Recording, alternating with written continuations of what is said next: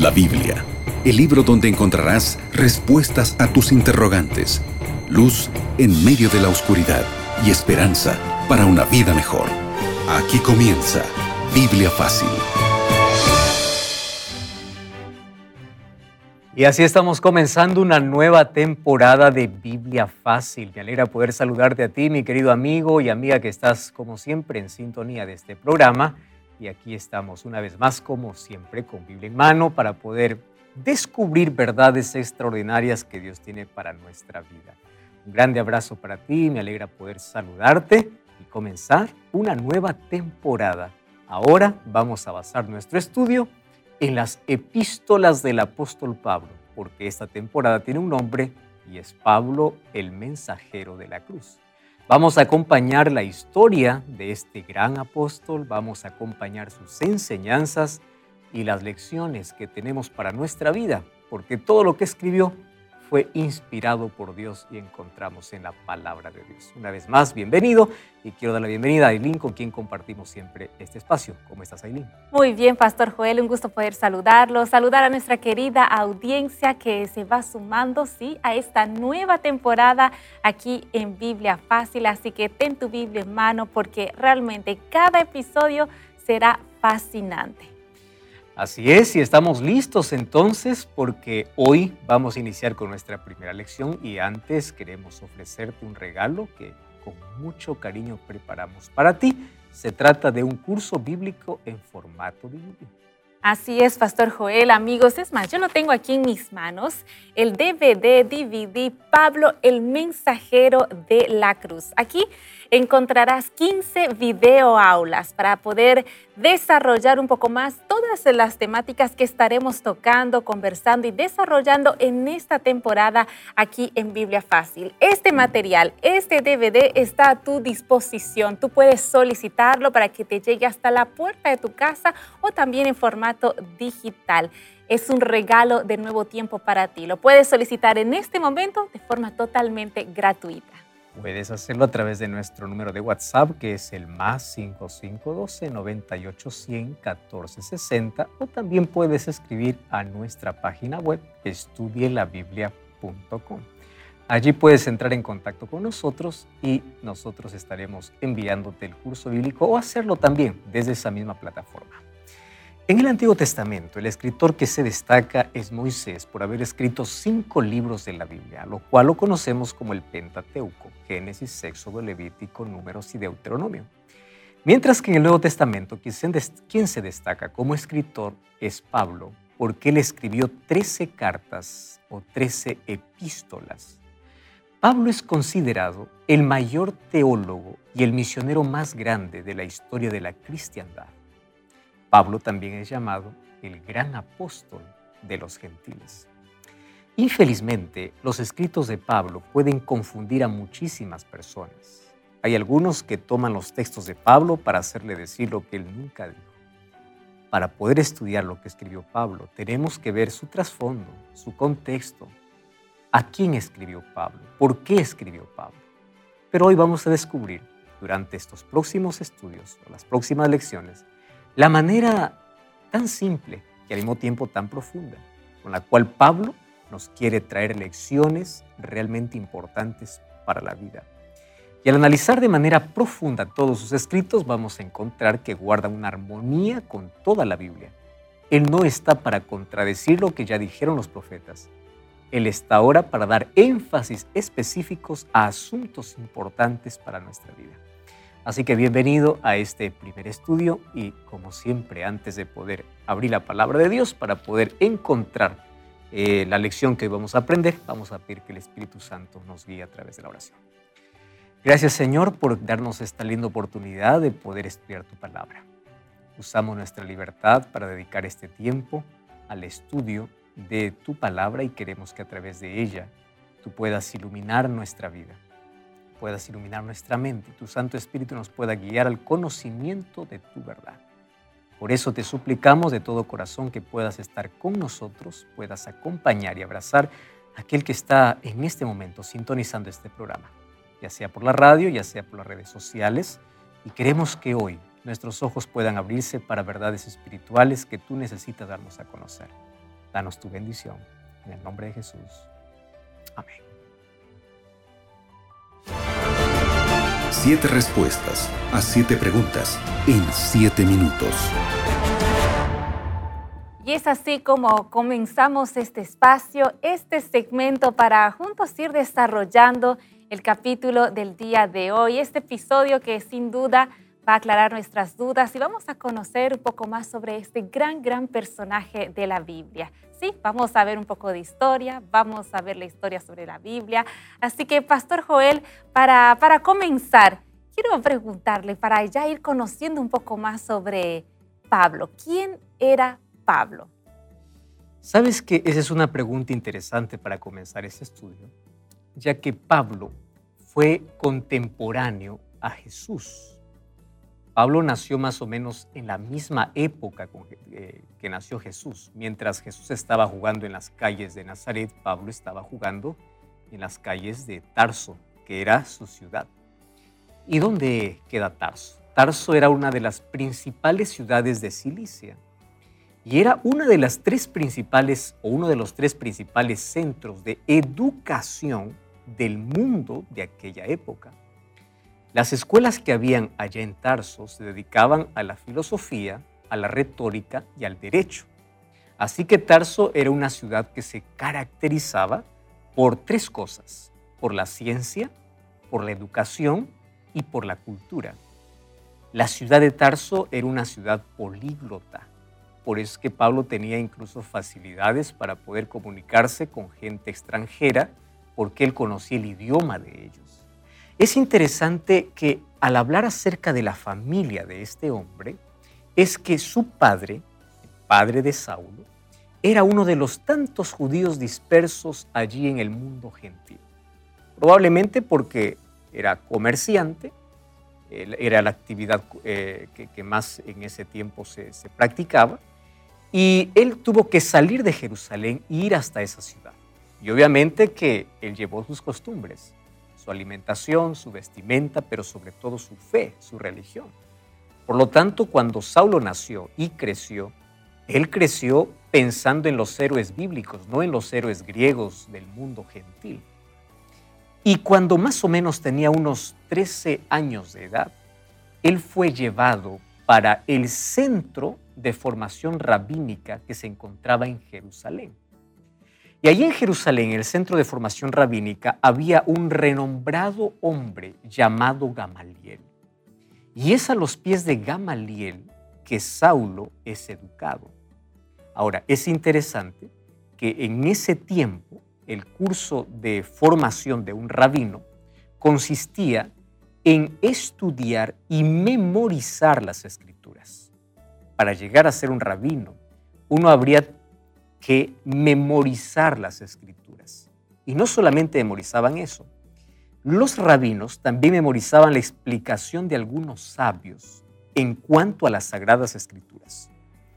Y una de las cosas que ellos hacían para probar su conocimiento eran los famosos debates. Debatir en ese tiempo con argumentos sólidos era parte de la formación en la vida de Pablo. Por eso que vamos a ver que en sus cartas el debate contra la incredulidad, contra el legalismo, contra la apostasía, contra la ociosidad, contra la inmoralidad, porque él creció así, debatiendo. Pablo pues era inteligente, Pablo era intelectual y era un maestro de la ley. ¿Qué significaba esto? Sin duda, como él fue educado con el máximo rigor de la interpretación farisaica acerca de la ley, y al ser un estudioso de la ley, él era un acérrimo defensor del judaísmo. Por eso es que cuando apareció el cristianismo, Saulo tenía un celo vivo por lo que, por lo que él creía. Y él pensaba que el cristianismo estaba en contra de la ley lo que no entendía Pablo es que el cristianismo no estaba en contra de la ley. El cristianismo tenía como centro a Cristo, pero también guardaba la ley. Pero en su concepto, Saulo decía, tenemos que acabar con el cristianismo o el cristianismo acabará con el judaísmo. Primero apareció como un grupo insignificante, Pero después del Pentecostés el asunto se volvió más serio. Así que su celo lo llevó a perseguir a todos los cristianos. Entraba a las sinagogas, entraba a las iglesias y desde allí los arrastraba. Incluso él llevaba para los, a las autoridades para que puedan matar a los cristianos. Recordemos que a los pies de Saulo muere el primer mártir de la iglesia cristiana llamado Esteban. Ahora, como él tenía tanto odio, lo explica aquí la Biblia en Hechos capítulo 9, versículo 1, dice que Pablo respiraba amenazas y muerte contra los discípulos del Señor. Al decir respirar, respirar es lo que nos mantiene vivos, es la razón de nuestra vida. Para Pablo, la razón de su vida era el odio contra el cristianismo. Mientras más rápido desaparezca el cristianismo, para él sería mucho mejor. Y él creía que así estaba, pues, adorando a Dios. La historia de Pablo me enseña dos lecciones importantes. Primera lección, no importa la educación que tengas, tú puedes estar equivocado. Número dos, no vas a ser sincero. Hay que someter nuestra voluntad a la voluntad de Dios. Pablo pensaba que estaba haciendo un bien, él era un religioso fanático. Y él pensaba que estaba haciendo un bien y trabajando de parte de Dios. Nunca imaginó que él estaba en contra de Dios. Hasta que un día tuvo un encuentro real con Dios. Y a partir de allí cambió su historia, porque nunca más va a respirar amenazas y muerte. Va a cambiar la razón de su vida, el propósito de su vida. Pastor Joel, es impresionante ver cómo Pablo era una persona culta, educada, letrada y tenía un propósito muy claro, eliminar a los cristianos. Un propósito que estaba claro pero era equivocado. Un odio realmente profundo hacia los cristianos. Ahora, es interesante que al ir viendo la historia de Pablo vemos que hay un giro drástico en su vida. ¿En qué momento Pablo dejó ese odio tan profundo que tenía hacia los cristianos? Hechos capítulo 9, versículo 2 en adelante dice que él pide cartas para ir a las sinagogas de Damasco, para que si hallase a hombres y mujeres de este camino, así llamaban a los cristianos, los trajese presos.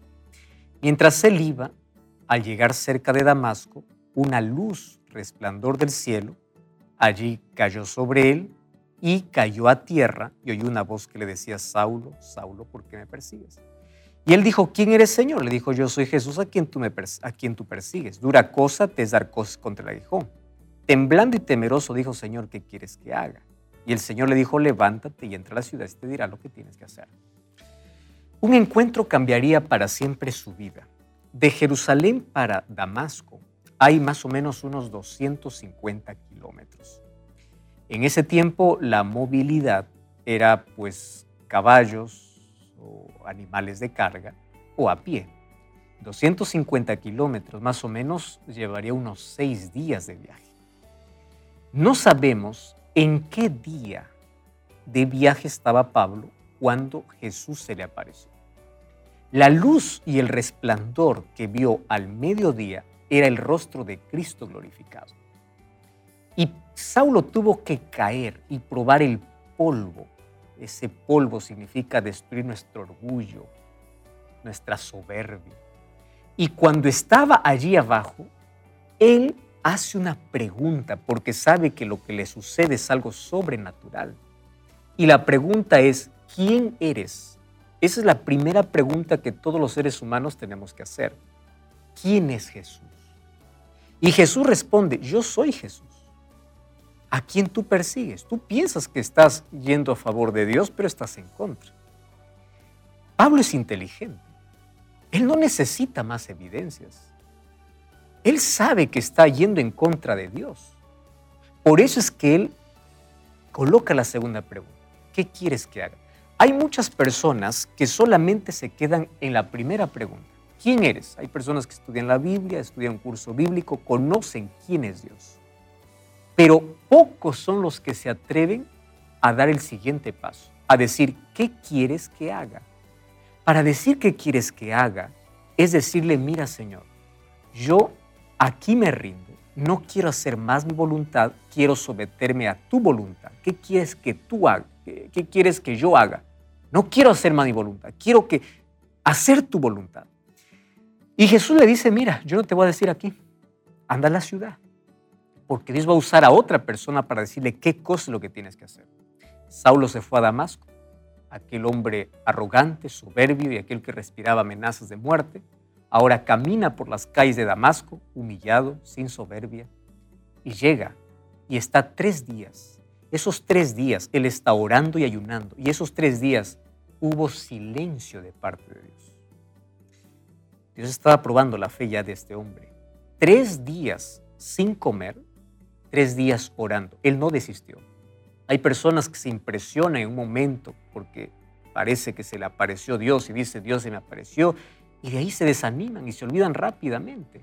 Ven la gloria de Dios, pero se olvidan ante el primer silencio. Saulo estuvo tres días esperando la respuesta de Dios, en oración y ayuno. Y después de tres días, Dios le dijo qué cosa es lo que. Ay, pastor, queremos ahora saber qué es lo que Dios tenía para él, porque realmente después de este encuentro entre, entre Pablo y Jesús y su gloria, es un momento que marca un antes y un después en su vida. ¿De qué manera Dios, después de esto, le comunicó a, Pablo qué es lo que él quería de él? Hechos 9, capítulo, capítulo 9, versículo 10 dice que en Damasco había un discípulo llamado Ananías y el Señor le dijo en visión, Ananías, él respondióme aquí, levántate y ve a la calle que se llama derecha, busca en casa de Judas uno llamado Saulo de Tarso, él está orando y él te ha visto venir Ananías le dice, Señor, yo he oído mucho acerca de este hombre, cuántos males ha hecho. Versículo 15 dice, anda porque instrumento escogido me es este para llevar mi nombre en presencia de los gentiles, de reyes, de los hijos de Israel, porque yo le mostraré cuánto le es necesario padecer.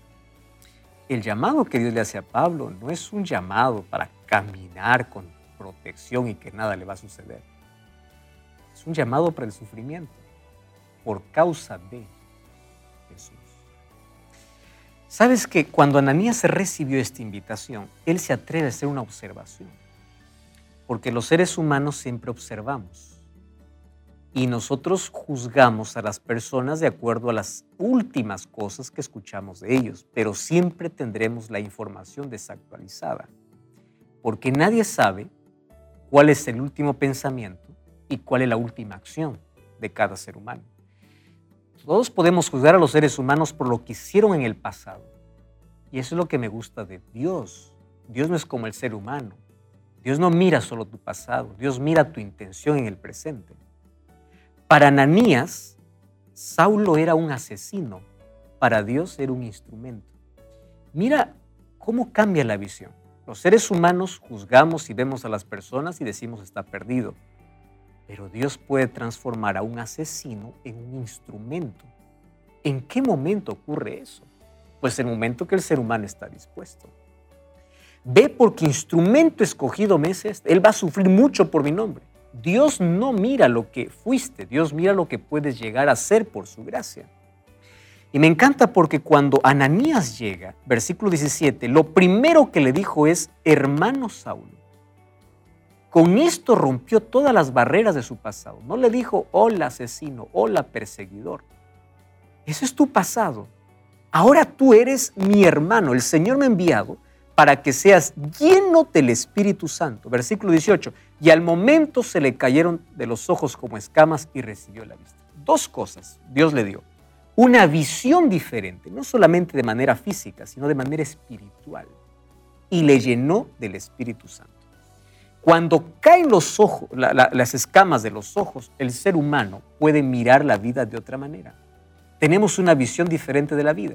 Por eso es que Saulo, a partir de allí, da un giro en su vida, de perseguidor a proclamador, a predicador. Antes estaba dispuesto a desaparecer el cristianismo, ahora daba su vida a favor del cristianismo. ¿Qué cosa cambió? Su visión. Todos los seres humanos necesitamos que las escamas de los ojos puedan caer. Esas escamas pueden llamarse incredulidad, pueden llamarse duda, puede llamarse rebeldía, cualquier pecado. Cuando Dios quita tus escamas, tú ves diferente. Eso se llama conversión y ese es el trabajo del Espíritu Santo. Un trabajo realmente extraordinario. Cuando dejamos que Dios obre en nuestras vidas, en nuestros corazones, todo cambia y todo cambia para bien. Ahora, Pastor Joel, nosotros, nuestros amigos que en este momento nos están acompañando, ¿cuál es la promesa que Dios tiene para todos aquellos como tú, como yo, que en este momento estamos acompañando esta programación y que deseamos someter nuestra voluntad a la voluntad de Dios. Ezequiel capítulo 36, versículo 26 dice, os daré un corazón nuevo y pondré un espíritu nuevo dentro de vosotros. Quitaré de vuestra carne el corazón de piedra y os daré un corazón de carne. La palabra corazón en la Biblia es una mente nueva.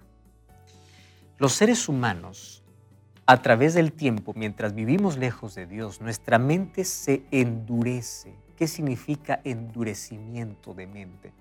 El ser humano pierde la sensibilidad para oír la voz de Dios. Entonces, Dios tiene que hacer algo para poder cambiar, para que el ser humano pueda ser sensible. Cuando el ser humano le permite a Dios actuar en su vida, lo que Dios hace es renovar nuestra mente. Entonces, al cambiar nuestros pensamientos, cambian nuestras emociones, cambian nuestras acciones y nuestra vida se coloca en armonía con los propósitos divinos. Cuando el ser humano le pregunta a Dios, ¿qué quieres que haga? Lo primero que Dios hace es cambiarle su corazón. Cambia aquel corazón de piedra, aquel corazón de rechazo, de incredulidad, aquel corazón duro, endurecido por el pecado. Y cuando Dios coloca un corazón sensible, pues estás dispuesto a hacer la voluntad de Dios. Eso es lo que Dios quiere hacer con nosotros. Lo mismo que hizo con Pablo. Es el mayor trasplante que todo ser humano debe anhelar. Un corazón puro, sincero y dispuesto para oír la voz de Dios. Pastor, definitivamente todos necesitamos de esa transformación que solo Dios puede obrar en nuestros corazones. Bueno, hasta ahora hemos eh, visto el llamado que tuvo Pablo, ese encuentro que él tuvo de forma tan especial con Jesús. Pero ahora queremos saber qué es lo que sucedió después. Después de todo este episodio, esta escena, ¿qué es lo que sucedió con Pablo? El libro de Filipenses capítulo 1, versículo 21 dice, porque para mí el vivir es Cristo y el morir es ganancia. ¿Quién era Pablo antes? de su encuentro con Cristo, alguien que odiaba a Cristo. ¿Quién era Pablo después de su encuentro con Cristo? Alguien que vivía para Cristo. ¿Qué cosa es lo que cambió? La razón de su existencia. Y aquí viene la lección más importante.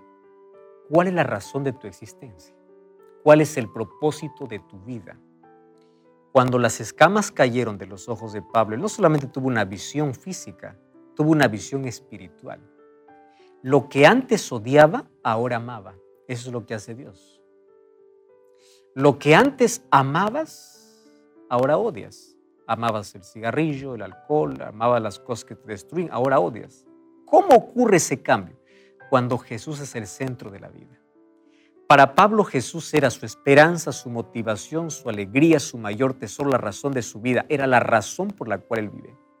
Mas todo esto tuvo un comienzo. Cuando volvemos para Hechos capítulo 9, versículo 18, dice que después que él recibió la vista, levantóse y fue bautizado. El bautismo marca el comienzo de una nueva historia. Por eso Jesús lo llamó un nuevo nacimiento, porque llegas a ser una nueva criatura. Tienes un nuevo propósito en la vida. El apóstol Pablo en Romanos capítulo 6 dice que el bautismo es como pasar de muerte a vida. Y a partir de allí Pablo comienza a predicar el Evangelio. ¿Cómo? Aquel que se encuentra con Jesús tiene que dar el siguiente paso. El paso del bautismo que es necesario. Jesús para comenzar su ministerio se bautizó, no porque era pecador, sino para dar ejemplo. Pablo, para poder comenzar una nueva historia, se bautizó, porque esas aguas representan una tumba líquida donde tú mueres al pecado y resucitas para una nueva vida. Y desde allí pasó a ser de asesino a predicador. Y aquí yo quiero decirte una cosa interesante. Tu pasado no determina tu final. Dios puede transformar tus peores comienzos en mejores historias. Todo lo que pasó hasta ayer quedó en el ayer si hoy estás dispuesto a encontrarte con Dios. Y quiero decirte aquí algo más importante. La historia de Pablo me enseña una lección. Para Dios no existe una persona imposible. Para Dios no existe un caso perdido. No existe. Ahora, si Dios pudo transformar la vida de Pablo, Dios también puede transformar tu vida. Eso es lo que me enseña. Ahora, fíjate una cosa. Pablo antes respiraba odio, respiraba rencor, amenazas. Ahora respira Cristo. Eso es lo que Dios puede hacer en el corazón. Cuando el ser humano está dispuesto a someter su voluntad a la voluntad de Dios. Entonces, si tú ya conoces quién es Jesús, te falta hacer la segunda pregunta. ¿Qué quieres que haga? El qué quieres que haga es someter tu voluntad a la voluntad de Dios. ¿Qué va a hacer Dios? Dios va a sacarte las escamas de pecado por la cual no tienes una visión correcta de la vida. Y a partir de ese momento, cuando tu visión cambia, las cosas de Dios van a ser más importantes. Mira, Filipenses capítulo 3, versículos 7 y 8 dice, Ciertamente estimo todas las cosas como pérdida por la excelencia del conocimiento de Cristo Jesús mi Señor, por amor del cual lo he perdido todo, pero lo que he perdido lo tengo por basura para ganar a Cristo. Este es uno de los textos más fuertes que escribe Pablo. Dice así, por amor a Jesús yo lo he perdido, he perdido todo. Claro, perdió influencia, perdió poder, perdió muchas cosas. Pero si yo comparo lo que perdí para aquello que Jesús me da, pues es como basura. ¿Qué cosa es lo que me puede ofrecer este mundo? ¿Qué cosa cambió en la vida de Pablo? La visión de la vida. Entonces, aquí viene la invitación. Hoy Dios puede hacer ese mismo milagro para ti. ¿Qué tenemos que hacer? Dos preguntas. ¿Quién eres, Señor? ¿Dónde se descubre? En la palabra de Dios. Segunda pregunta. ¿Qué quieres que haga? Y permite que Dios haga en ti lo que tú no puedes hacer. ¿Cuál es tu parte? Ir a Dios y someter tu voluntad a la voluntad de Dios. Tú puedes ser sincero y estar equivocado. Es mejor ir a la palabra de Dios para descubrir su voluntad. Y si tú hoy quieres comenzar una nueva historia, no importando más tu pasado, porque Dios no te juzga ni te mira por lo que fuiste, sino por lo que hoy eres y lo que llegarás a ser. Dios puede construir la vida más destruida por el pecado y Dios puede hoy hacer ese milagro en ti. ¿Aceptas que Cristo puede hacer ese milagro en tu vida? Si así lo aceptas, vamos a orar. Querido Dios, gracias porque tu palabra nos trae preciosas lecciones para nuestra vida. Queremos que Jesucristo sea el centro de todo. Queremos que tú puedas hoy transformar nuestra vida, cambiar nuestra historia.